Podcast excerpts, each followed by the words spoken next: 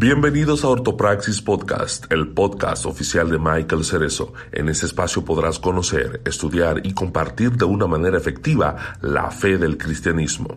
Nos enfocaremos no solo en la ortodoxia de las escrituras, sino también en la praxis de ella en nuestro día a día. Bueno, gente, saludos.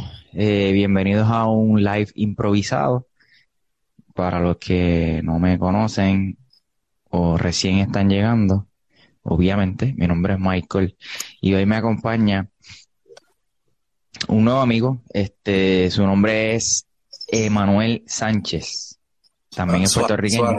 Digo Suárez, perdón, Suárez. Tengo otro amigo que se llama Manuel Sánchez, by the way.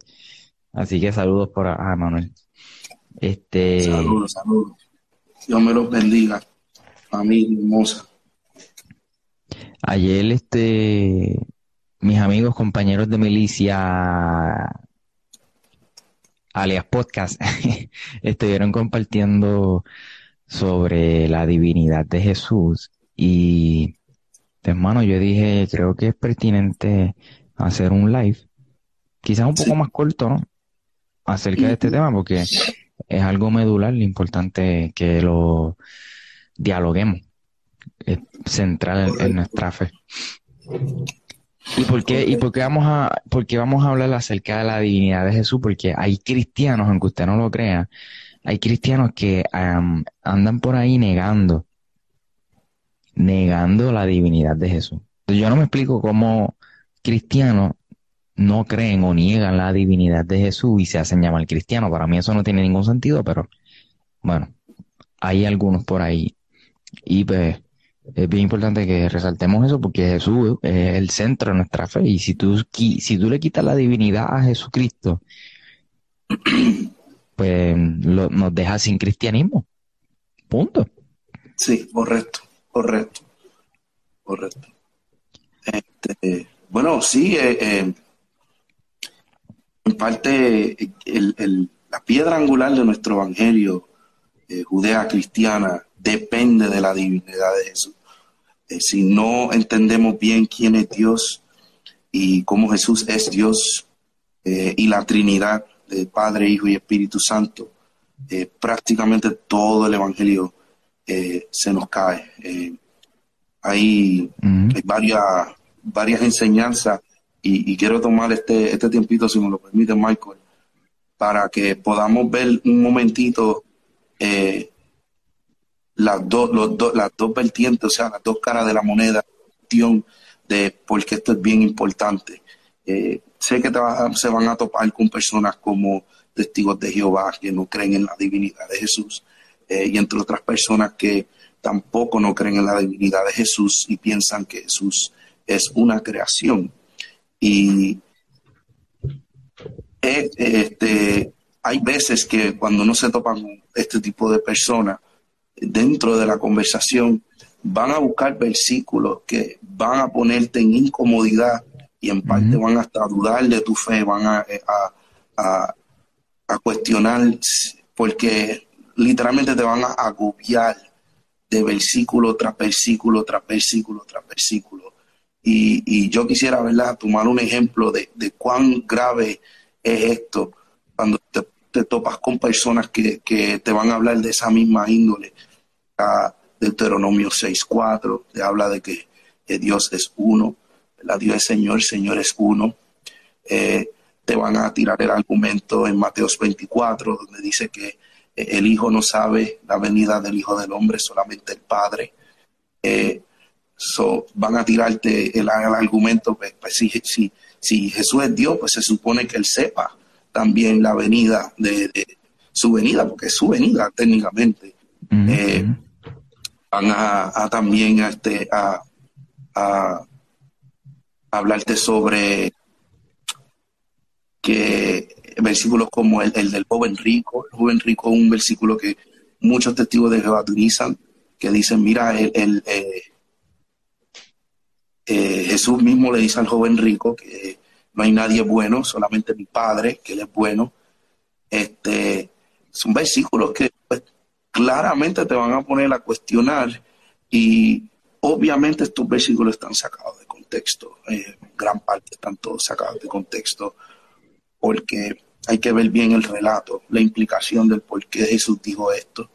Y, también eh, parte de un cristiano, yo digo que esto es responsabilidad de un cristiano, que cuando va hacia la Sagrada Escritura tenemos que entender tres puntos claros. Uno, no fue escrito por nosotros ni por una mente del siglo XXI, sino fue escrito por un autor y que entender el punto de vista del autor.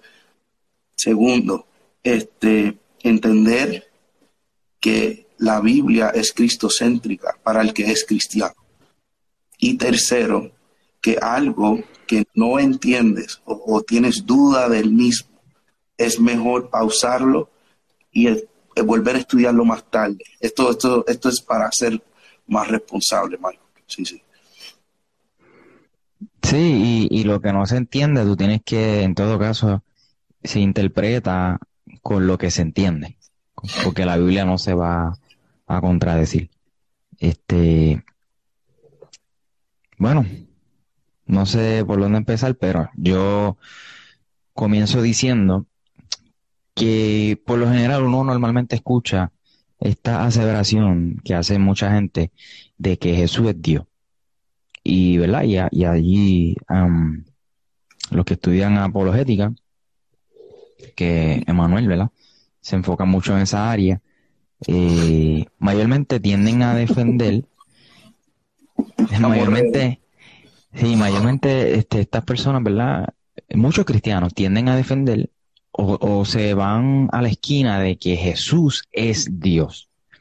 Sin embargo, yo tomo este, esta aseveración prestada de Eduardo de Las, que tiene un libro que se titula Dios es Jesús de Nazaret. ¿Por qué? Porque, y es algo que me gusta de su libro, él comienza diciendo, si tú dices que Jesús es Dios, lo que tú estás diciendo entre líneas es que tú conoces totalmente a Dios. Y la realidad es que a Dios nosotros no lo conocemos, nadie le conoce a, tal profundidad. Entonces Jesús, al ser la imagen visible del Dios invisible, eh, pues en Jesús, gracias a Jesús, es que nosotros podemos conocer quién es Dios. Eh, y por eso eh, yo, yo digo que en lugar de decir Jesús es Dios, prefiero, yo prefiero decir Dios es Jesús de Nazaret, porque a Jesús pues, lo podemos conocer a través de, los de, su, de los evangelios, eh, de, de, su ministerio, de lo que él hizo, etcétera, etcétera, etcétera. No sé si tú estás de acuerdo. Em, en parte sí, porque es una, es una aceptación, lo que le llamamos una aceptación académica, ¿no? aceptación académica, porque entonces eh, eh, al utilizar esa aceptación podemos entender eh, que no estás eh, desacreditando el Antiguo Testamento y lo, que los hebreos eh, creían en, esos tiempos.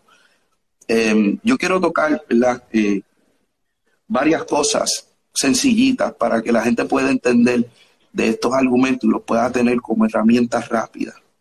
yo quiero primero hacer esta, yo le digo statement, un statement, y no es de mí, es de un documental, el que quiera verlo se llama American Gospel Christ Crucified, tremendo documental, y explica eh, de manera más desmenuzada lo que es la Trinidad de, Dios, que es importante para un cristiano entender.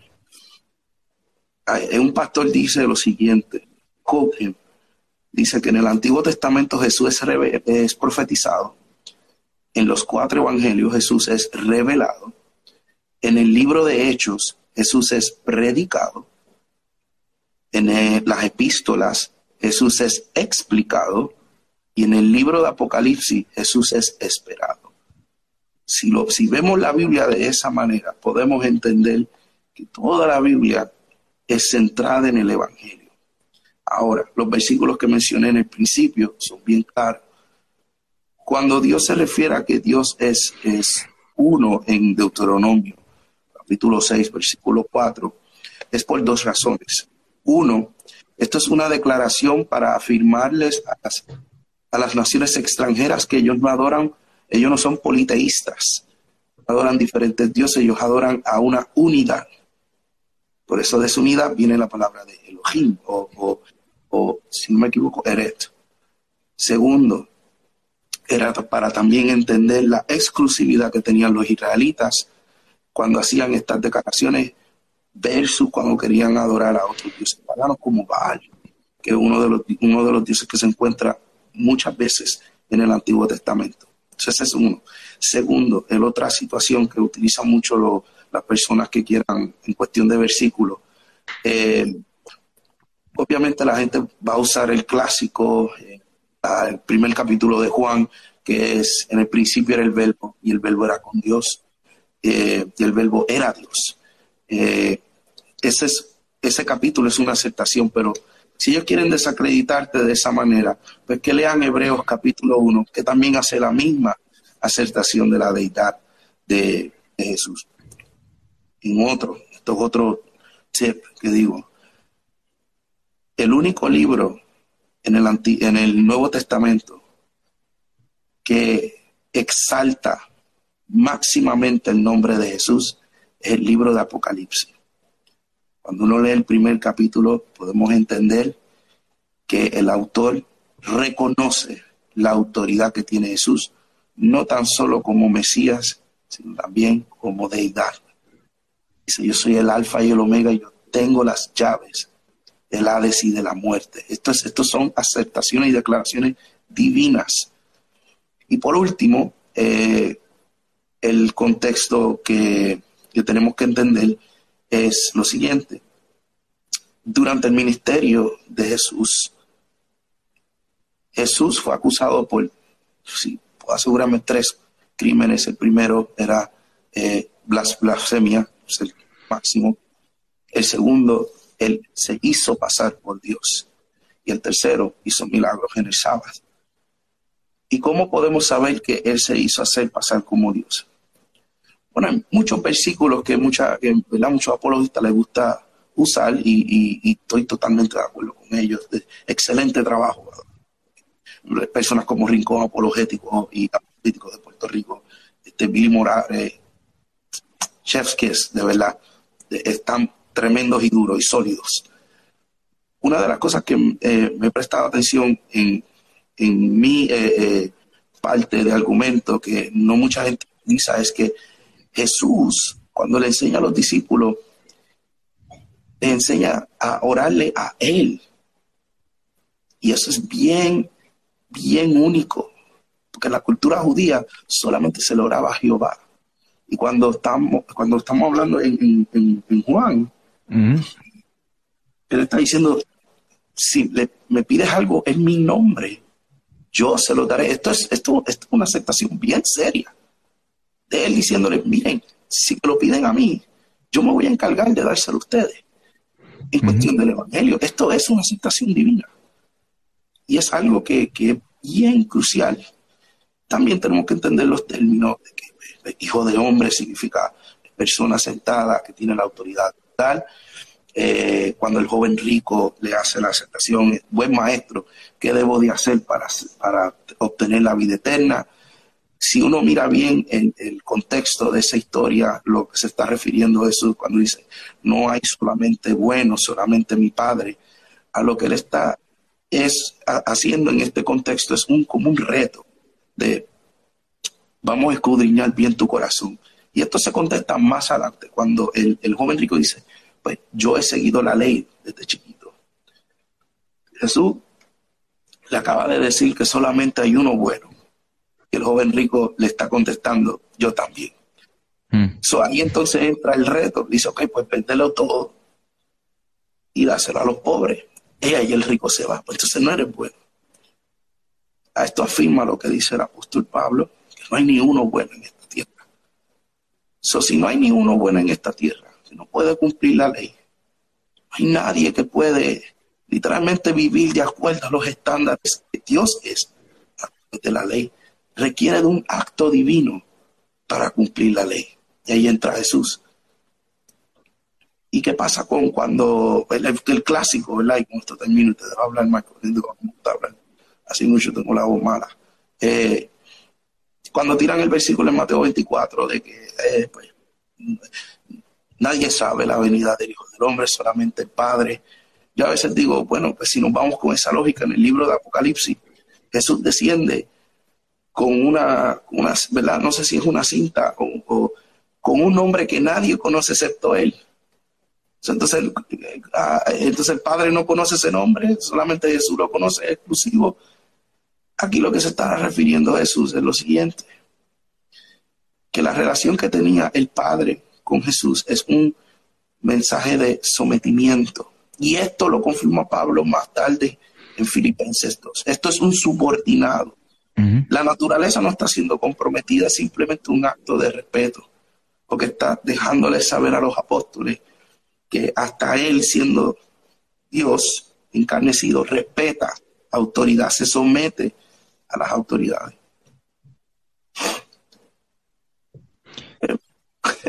Sí, me parece magistral.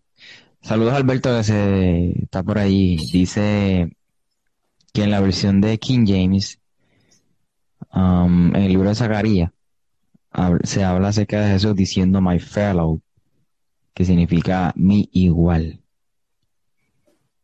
Sí, sí. Eh, esto de la Biblia, ¿verdad? Esto de la Biblia, eh, la, parte de King James, yo la tengo aquí. Eh, tengo la King James aquí, esta, Biblia es buena. traducida del español al inglés. Este, y tengo también aquí, me, me, preparé, brother, porque a mí me gustan estos temas. Tengo la HC, la HCSB, la Baptist, la, la Biblia apologética.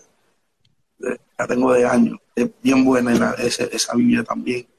Dicen el Hardcore Southern Baptist, porque es hardcore. Este, sí, eh, hay ciertas eh, en, en, la traducción que nos pueden ayudar hasta mejor entender la, la deidad de Jesús. Otra cosa que me interesó mucho es que em, Pablo, siendo eh, fariseo, una de las cosas que él, cuando fue transformado por el Evangelio, es que lo primero que él va a la, Sagrada Escritura para aprender de Jesús. O sea, aquí tú ves que uno de sus recursos primordiales en su ministerio cuando empezó a, predicar el Evangelio fue yéndose al Antiguo Testamento y una de las cosas era probando su y esto se queda demostrado en sus cartas. Una de las eh, de los ejemplos más clásicos que esto no lo no me eh, esto fue en mis tiempos universitario apuntó un estudiante y quedó bello esa aceptación es en Corintios eh, Primera de Corintios capítulo 10, donde él habla, eh, empezamos del versículo 1, no, no quiero que desconozcan, hermanos, que nuestros antepasados estuvieron todos bajo la nube, que todos atravesaron en el mar, todos ellos fueron bautizados en la nube y en el mar para unirse a Moisés. Todos también comieron el mismo alimento espiritual y tomaron la misma bebida espiritual, pues bebían de la roca espiritual que los acompañaba. Y la roca era Cristo. Era Cristo. ¿Sabe? En su camino con ellos también en el desierto. Se mm. puede asumir que sí. Checate esto, eh, parte del libro que, que esto es Cristología pura. Altamente recomendado. Dice Eduardo de Las que nosotros no podemos hablar sobre Cristo, sino únicamente a partir de él. Y mira lo que él dice, que nos hallamos ante un dato central que sitúa al cristianismo a un nivel totalmente aparte, dentro del conjunto general de las religiones. Desde el momento en el que el cristianismo afirma que un hombre es, el mismo, es al mismo tiempo Dios, se distancia y se hace única en el mundo. Porque para todos los hombres y las mujeres religiosas de este mundo, que son fuera del cristianismo, eh, Dios, cualquiera que fuese ese Dios, es un ser trascendente que está lejos, que es totalmente otro, incomprensible, superior a todo lo que se puede conocer. Sin embargo, eh, para el cristianismo Dios aparece remitido a la persona de Jesús de Nazaret. Lo vemos en su vida, en sus palabras, en actitudes, en su muerte, su resurrección. Aparecen, ¿verdad? Las, las huellas que señalan que lo señalan como verdadero Dios y verdadero hombre. La fe ha tratado siempre de vislumbrar lo que significa la afirmación Jesús es verdadero Dios y verdadero hombre. La fe que busca el entendimiento eh, de esa frase se llama obviamente teología y en este caso eh, particularmente cristología, ¿verdad? Este que no, no intenta poner en jaque la, la fe, sino ¿verdad? estudiar la, la persona o figura de, de Cristo. Correcto. En, en, la, en la, parte eh, secular, eh, muchos van a utilizar libros como de Richard Carrier. Eh, Richard Carrier, by the way, no mucha gente sabe esto, Richard Carrier es el único con un PhD que ha hecho debates con otros apologistas de que la existencia de Jesús no existe. Y hasta él, dentro del debate, ha tenido que, que darse cuenta de que la evidencia es sobreabundante en el aspecto histórico. Pero aquí es donde más interesante se pone la situación. Bart Ehrman, eh, obviamente todo el mundo que, lee apología, apologética entiende que se trata de, de Jesus, ese es el libro que más muchos leen.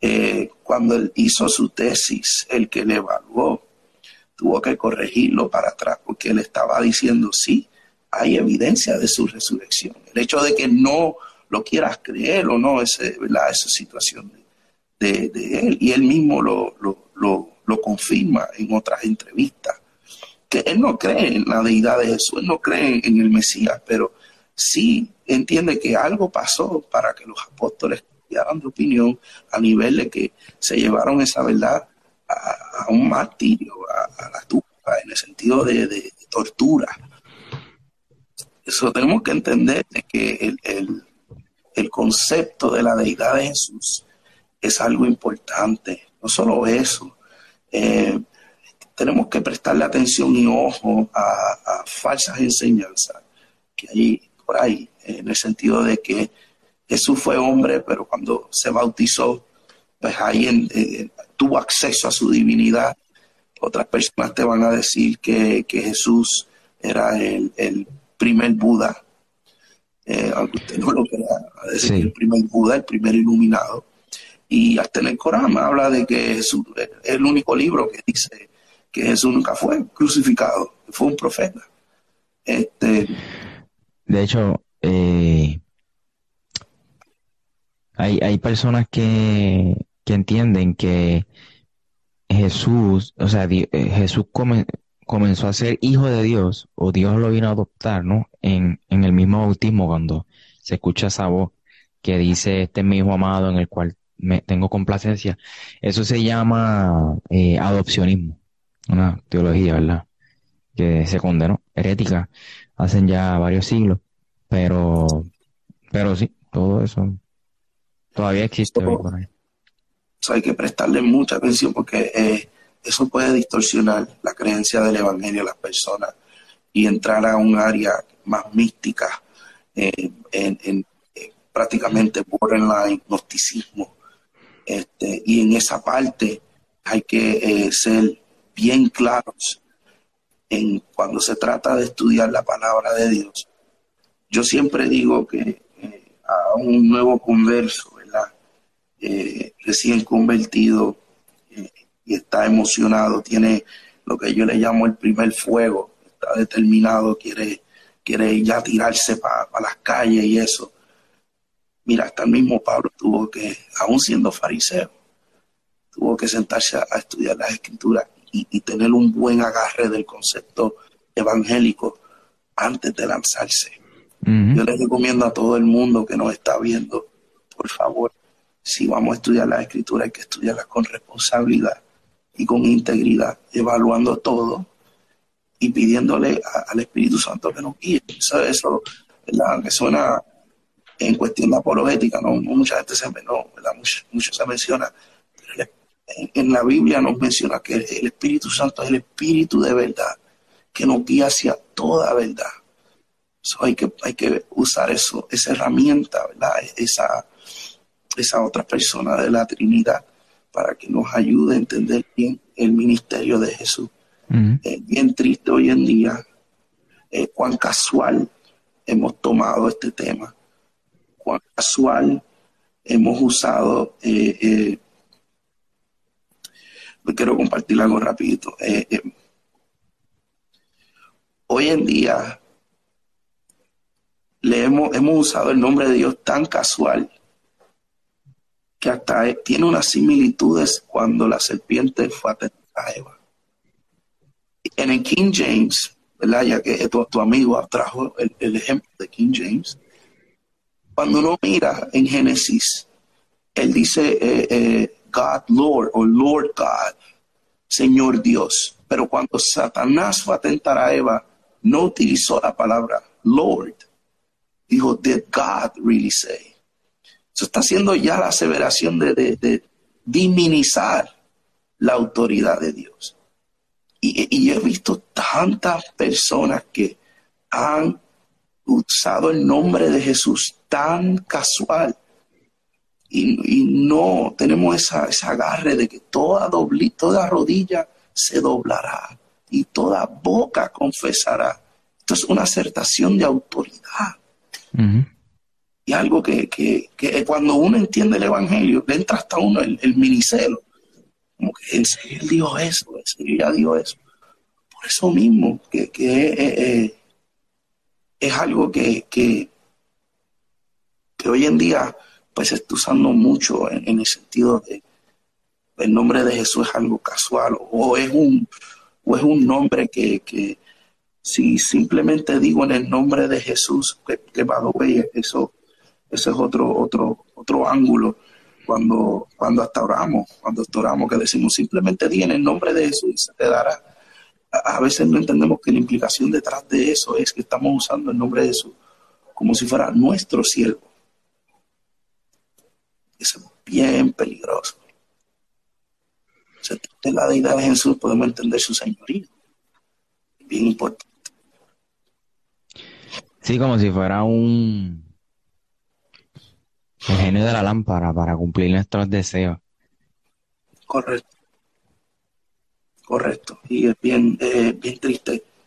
Jesús, eh, Jesús es el único cualificado para juzgar. Y cuando viene a este mundo, nos juzgó con misericordia. Uh -huh. Todos los uh -huh. pecados en la cruz. Pero después, más tarde, va a llegar con juicio. Y ese juicio es el último. Allí es donde todos los libros serán abiertos, todo será expuesto. Y esa, esa es la parte de su señorío también. Hay que entender que Jesús, siendo el Mesías, haciendo milagros en su ministerio y todo, hay que reconocer también su señorío. Um, míralo, eh, su señorío cuando los apóstoles estaban en la barca y hubo una tormenta, ellos levantan a Jesús, ayúdanos, no quiere, ¿verdad? Nos, nos vamos a morir aquí. Y él eh, aquieta los mares, los vientos. Fíjense en la pregunta que hicieron los apóstoles después que dijo eso.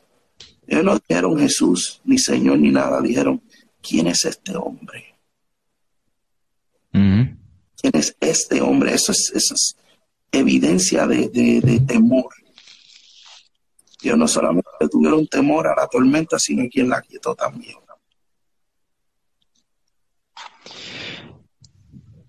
Cristo es Dios, no a pesar de su humanidad, sino precisamente a través de ella.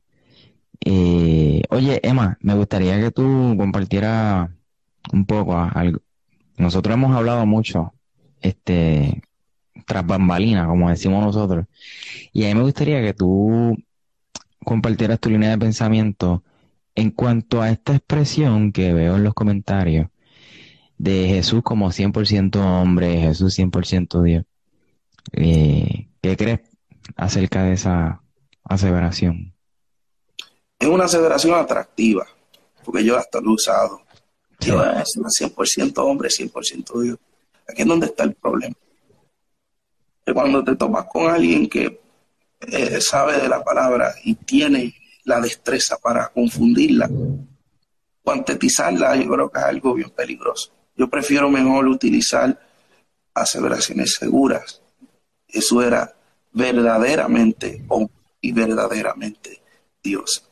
O totalmente, ¿verdad? También es otra palabra. Totalmente, correcto. Pero cuantizarlo de que 100%, 100%, a veces hasta trae la tentación de, la terminología de, de mi Dios, mitad hombre y mitad Dios. Un Hércules o un Aquiles. Este, y, cuantizarlo yo prefiero no, no decirlo así.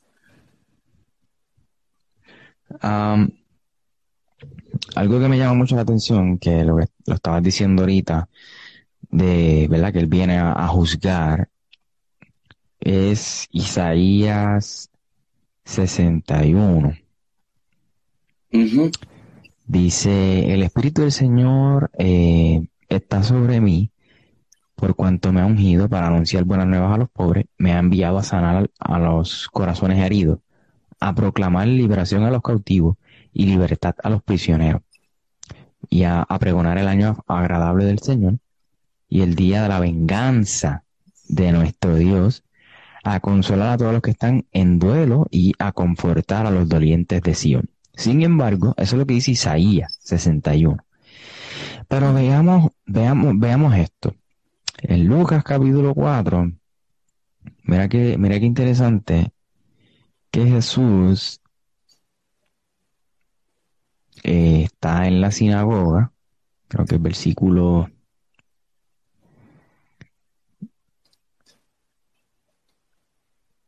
Ajá. Jesús regresó a Galilea, estoy leyendo Lucas capítulo 4, verso 14. Jesús regresó a Galilea en el poder del Espíritu y se extendió su fama a toda aquella región. Enseñaba en la sinagoga y todos se admiraban. Fue a Nazaret donde se había criado y un sábado entró en la sinagoga como era de su costumbre. Se levantó para hacer la lectura y le entregaron el libro del profeta Isaías. Al desenrollarlo encontró el lugar donde está escrito, el Espíritu del Señor está sobre mí por cuanto me ha ungido para anunciar buenas nuevas a los pobres, me ha enviado a proclamar libertad a los cautivos y dar vista a los ciegos, a poner en libertad a los oprimidos a pregonar el año agradable del Señor y lo dejó hasta ahí. Porque después de ahí le sigue la venganza, el día de la venganza, el día del juicio, como leímos en Isaías. ¿Por qué? Porque Jesús en aquel, en ese momento está viniendo para eh, declarar o proclamar o compartir el año del favor del Señor. Luego en su segunda venida es que viene entonces a cumplir esa otra parte de Isaías, que sería el juicio, ¿no? El, día de la venganza de Dios, como leímos en Isaías 61. Exacto, tienes, tienes toda la razón. Y es más, este, eh, más, más adelante eh, hubo controversia con, los israelitas que hasta lo querían apedrear y el profeta en su propia tierra. Este, en, en, en Éxodo 14 le llaman el gran acertijo del Viejo Testamento. es cuando, eh, no en Éxodo 14, yo creo que en, en Éxodo 34, si no me equivoco, 34, 30, eh, que habla cuando eh, Dios, Moisés quería ver el rostro de Dios. Le dice que, que pues, no se puede, simplemente va a pasar. Y cuando Dios estaba pasando, Moisés hace una declaración y en la declaración él dice que él es amor, él es misericordia, él es tardío a su ira. Eh, pero a lo último él dice eh, que no deja a, ningún culpa, a ningún culpable sin castigo. Y esa es este, la iglesia emergente, eh, más modernismo, muchos teólogos como Tom Jones, ellos, ellos hablan de eso, ellos dicen, eso es como una contradicción, porque o estás perdonando o vas a castigar, o alguien tiene que ser castigado. ¿Cómo es eso? Y a lo que se está eh, explicando en ese entonces era de que ese castigo era para Jesús. Está, estás, haciendo, perdón, ¿Estás haciendo referencia a qué pasaje o libro? Em, es en Éxodos. Voy a leerlo a buscarlo, mejor buscarlo que ir al, recurso. ok, te refieres entonces al Antiguo Testamento. Al Antiguo Testamento. Ya, ok. Eh,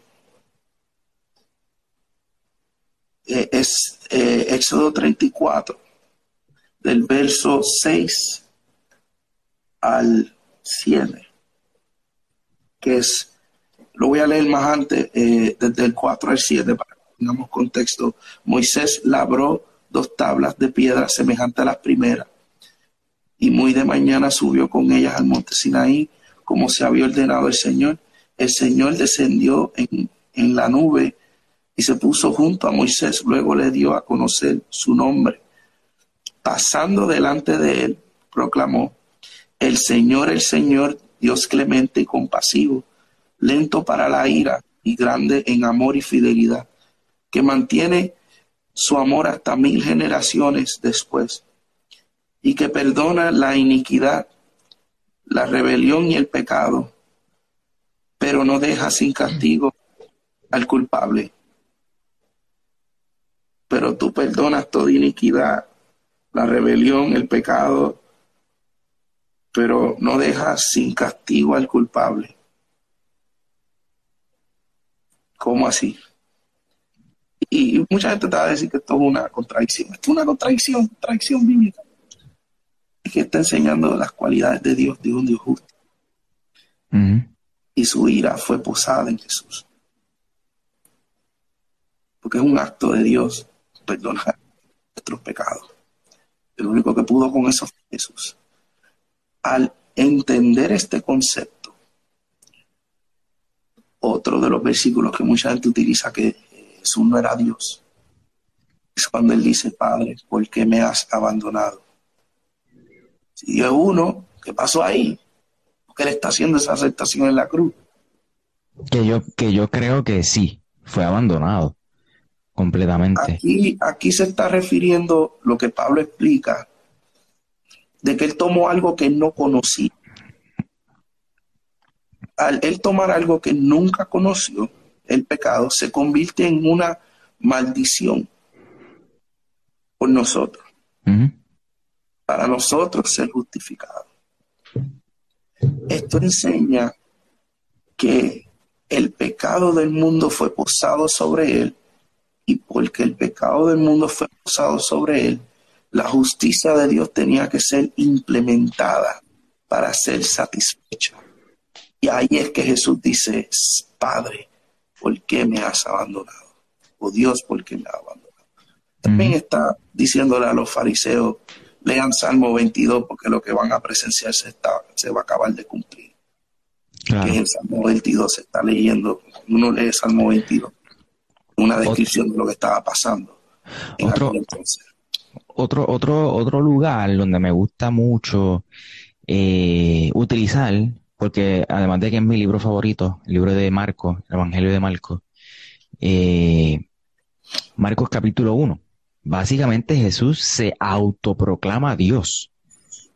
¿Por qué? Porque él está predicando en una casa, la casa está llena, no cabe gente vienen cuatro muchachos cargando a su amigo paralítico, mm, tratando de acceder al interior de la propiedad, no pueden, se suben al techo, todos ustedes conocen la historia, hacen un boquete eh, para que ¿verdad? su amigo caiga literalmente a los pies de Jesús. Entonces tenemos que pensar algo. Cuatro muchachos cargan a su amigo paralítico lo trepan al techo y, y, y, y, y para que caigan los pies de Jesús. O sea, este, estos amigos cargaron un paralítico, gente, y lo subieron al techo. O sea, tuvieron que fajarse. So, ¿qué podemos pensar? Que esta gente estaban en busca de un milagro físico. Correcto. Y Jesús, lo primero que dice lo primero que le dice este muchacho, tus pecados, le dice, hijo, tus pecados te son perdonados. Entonces esta gente viene a buscar un milagro físico, pero Jesús comienza perdonando pecados. Y, obviamente eso, ¿verdad? Tiene una explicación que no quisiera entrar ahora en ella, porque no, no tiene que ver con el tema, pero luego más adelante los fariseos este, preguntan, ¿y quién es este para perdonar el Si solamente Dios perdona pecado.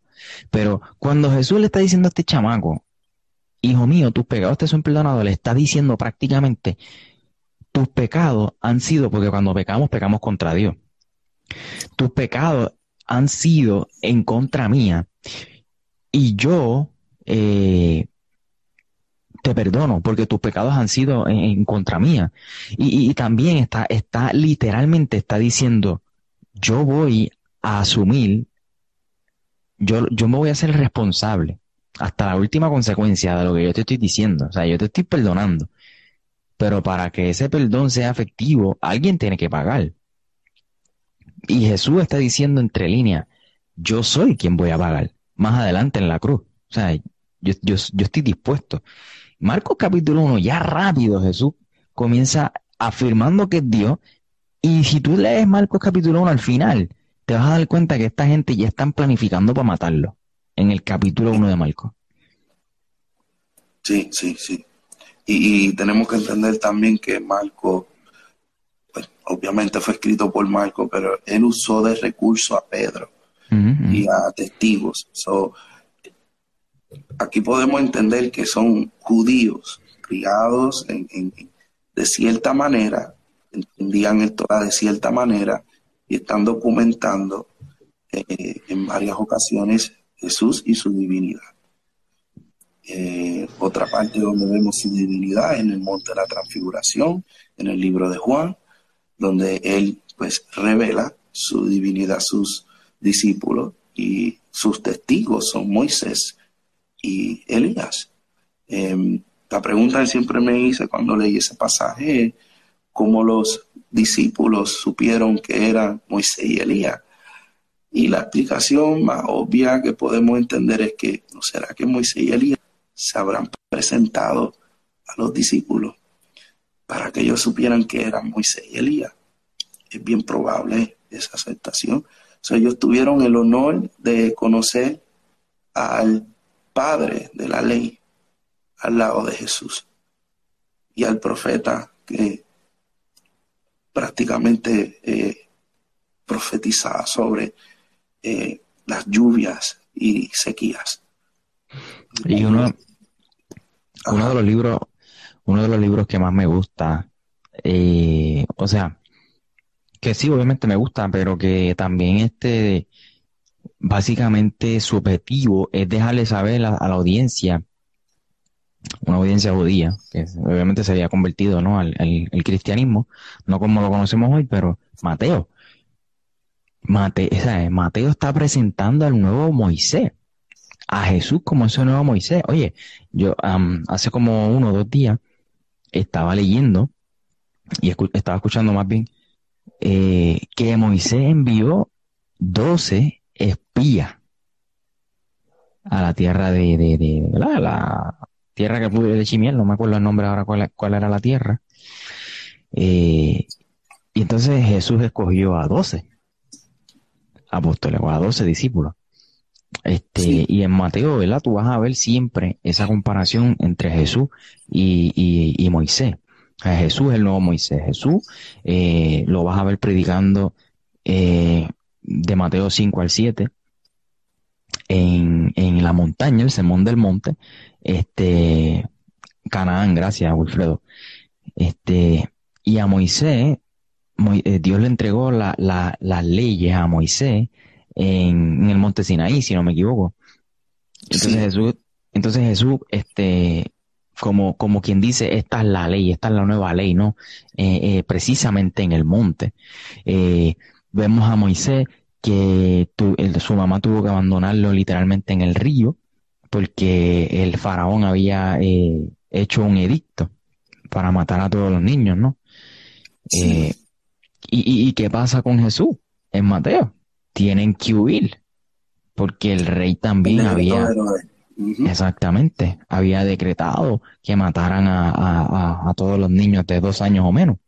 So, en Mateo tú vas a ver que literalmente, eh, por eso, aunque históricamente no, no fue el primer libro que se escribió, eh, según la academia, teológicamente lo colocan como el primer libro del Nuevo Testamento porque es el puente, literalmente, entre el Antiguo y el Nuevo. Por eso tú vas a ver que Mateo siempre dice, eh, oíste que fue dicho, pero ahora yo digo. Eso lo vas a ver mucho también en el sermón de Jesús. Correcto. Y, ese es otro, otro, otro detalle, ¿no? Eh, que Jesús utilizaba palabra de Dios para hacer una aceptación, pero después añadía, sin embargo, yo te digo. Eh, y solamente una persona que, se consideraba rabí hacía eso. Para el punto de vista de los saduceos y fariseos, eso para eso era a punto de arrancarse las vestiduras. Como se cree, él está diciendo, esto es lo que está escrito. Yo te digo que si ya has eh, deseado una mujer en tu corazón, ya has cometido adulterio. Y, y eso se ve en Mateo. Mateo es, excelente evangelio eh, cuando se trata de la comparación de la ley y lo que Jesús estaba predicando en el sermón del monte y así sucesivamente otras cosas. Y es precisamente en medio de ese sermón que podemos ver que la ley era imposible de cumplir, o sea, no, no, no la habían entendido, era imposible de cumplir y era para demostrar cuán equivocados, cuán erróneos, cuán pecadores somos, punto. Y de ahí es que sale el término pobres de espíritu. Y mira lo bonito que eso empieza su sermón, bienaventurados son los pobres de espíritu, mm. Porque de ellos son el reino de los cielos. Aquí estaba señalándonos a nosotros. Nosotros estamos espiritualmente en bancarrota. no mm, tenemos mm. con qué pagarle a Dios nada. Más adelante vas a ver Mateo 11, 28 al 30, Jesús hace una invitación extraordinaria. Vengan a mí todos los que están cargados y agobiados. Yo les daré descanso, carguen con mi yugo, porque es más liviano, no más suave. Este, porque el yugo de los otros rabí que eran las enseñanzas de los otros maestros, de los otros rabí, era tan y tan, eh, tan pesada que el pueblo no podía cargar con esas enseñanzas. Entonces Jesús dice, hey, yo como rabí, como maestro, mis enseñanzas son más livianas que las de esta gente, carguen con ellas, carguen con las mías. O sea, yo le voy a dar descanso a todos aquellos que estén cargados y agobiados. Mano, magistral caballo. ¿sí? Esto requiere un, acto de deidad. Eh, también él señala la, gran arrogancia que tenían los fariseos en aquel entonces, donde ellos se, autoproclamaban los, los más santos, cuando la realidad ellos utilizaban la ley a su ciencia, cuando oprimían a, al, al, público general, pero ellos se enaltecían con ella este, Jesús entra en, el panorama enseñándole verdaderamente cómo se debe cumplir la ley. Eh, y la cumplió y, y aún cumpliendo la ley, pagó por los pecados de, hasta ellos mismos también, los mismos fariseos de nosotros, de todo el mundo. Por eso el, Evangelio de Cristo es, es, una buena nueva, no hay mejor manera. Es algo eh, brutal, eh, es un acto divino. Y, oh, em, yo, he escuchado muchos apologistas debatir y, son excelentes. Hay debates donde pues se de, ¿verdad? En los dos, ambos lados están debatiendo sobre el teísmo, la existencia de un Dios. Y eso está excelente y todo pero donde veo ¿verdad? varias personas tratando de, de, usar un puente para entrar al Evangelio, la única manera que puedes hacer eso es a través del personaje de Jesús. Porque está excelente que puedas debatir sobre el teísmo. Está excelente. Puedes debatirle que existe una deidad. Pero después de que hayas ganado ese debate, la pregunta que tienes que hacer es ahora, ¿cómo puedo predicar el Evangelio? ¿Puedo eh, eh, eh, presentar la deidad de Jesús o la deidad de, la Biblia? Y si no tenemos un buen agarre de quién es Jesús, todo se nos cae al piso. Entonces tendríamos, estaríamos haciéndonos más preguntas que estar en paz con respuestas. Cierto. Yo creo que pues, en este ratito que quisimos eh, compartir un pisco labi de lo que estuvieron compartiendo mis amigos ayer en, en, en el podcast. Se votaron, ayer se que. Sí, en el podcast que se hace se- eh, semanalmente, hacemos dos podcasts. Alberto Alvarado, Wilfredo Alexis, eh, Jan García y este servidor. Lunes y miércoles nos reunimos y tocamos algún tema. Ayer ellos estuvieron, lamentablemente yo no pude estar, pero ayer ellos estuvieron hablando acerca de, de, ¿verdad? de este tema, de la divinidad de Jesús y la importancia que esto tiene, ¿no? Para nuestra fe y como cristianos, eh, o aparentemente cristianos, eh, han negado, ¿no? O ponen en tela de juicio la divinidad de Cristo. Y hoy yo quise hacerlo con mi amigo Manuel, que nos va a estar acompañando, by the way, mañana, en el episodio de mañana, compartiendo un poquito acerca de su historia. Tiene que acompañarnos. Este, tiene que escuchar su historia. Algunos le llaman testimonio, como usted quiera llamarlo. Tiene que escucharlo. Yo sé que va a serle mucha edificación, así como lo ha sido para mí. Y, mano, eh, esperamos que este ratito que compartimos con ustedes pueda ser eh, de inspiración para que usted comience a estudiar la Biblia de una forma diferente, pero cuando tú, entiendes todas estas cosas, comienzas a ver los libros de, mana- de una manera diferente. Y mi consejo es que cuando estemos leyendo cualquier libro en la Biblia, te hagas la pregunta, ¿dónde está Jesús aquí en lo que estoy leyendo? Porque Jesús está en todos los libros de la Biblia. Porque la Biblia es, es un- tiene un mensaje, ¿no? Y nada, no sé si quieres cerrar con algo más. Bueno, sí, este, eh, quiero decir públicamente que es un honor estar con ustedes y poder compartir y, y intercambiar ideas contigo, Michael. Eh, Ha sido de bendición. Eres un gran hermano. También, eh, para los que no saben, pues mi página es La Verdad No Hablada y la página de YouTube, La Verdad No Hablada. Estoy Importante. empezando nuevo, ¿verdad? Eh, fresquecito. Eh, pero sí, este, esto, esto es excelente, hermano. Pude encontrar este buen hermano y hem- hemos podido hablar y eso. Y, y, y deseo, ¿verdad? Para aquel que nos está escuchando, eh, seamos responsables estudiando la Biblia. Algo que no entiendas y no tienes con qué eh, recursos para poder eh, entenderlo, pausalo. Eh, no, hay, no, hay- no es un rush, no es una carrera. Todo se entiende poco a poco. Pide dirección de Dios y después todo vendrá por añadidura. Créeme que Dios no te va a dejar desamparado si tienes una pregunta. Eh, vas a conocer la verdad y la verdad. Así es. Yo he hecho ese versículo vivo, literal, en mi, en mi vida. La verdad me ha hecho libre. Así que ya saben, la verdad no hablada en Instagram, no sé si tiene Facebook, eh, Sí, tengo un Facebook también. Instagram y Facebook, la verdad no hablada, y en YouTube, que tiene ya su primer video durísimo, tienen que verlo, eh, titula- ti- titulado Si yo fuera el diablo. Ay, papá. Así que, Inspirado por Paul Harvey, correcto. Sí. Un otro Vaya. video pendiente que se llama la, la- la generación de la experiencia cristiana. Ese sí. sí, ese también. Yo tuve la oportunidad de escuchar un poquito, tuve la oportunidad de escuchar un poquito y va a estar bueno también. Así que nada, vaya ya, suscríbase, sígalo. Este, y estamos ahí orando para que el Espíritu redarguya y él pueda abrir su podcast también y pueda Tacho, colaborar en un futuro, quién sabe. vamos a ver cómo eso corre.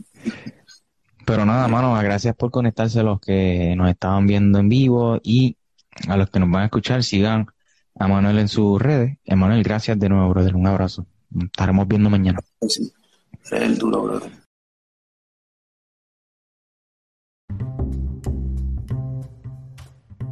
Si te gustó este episodio no olvides compartirlo con otras personas. Recuerda suscribirte y activar las notificaciones. Para estar al tanto del nuevo contenido busca a Michael en las redes sociales como arroba Michael J. Cerezo, donde también publica contenido a diario. Para preguntas, invitaciones y o colaboraciones puedes escribir a www.michaelcerezo.com. Bendiciones.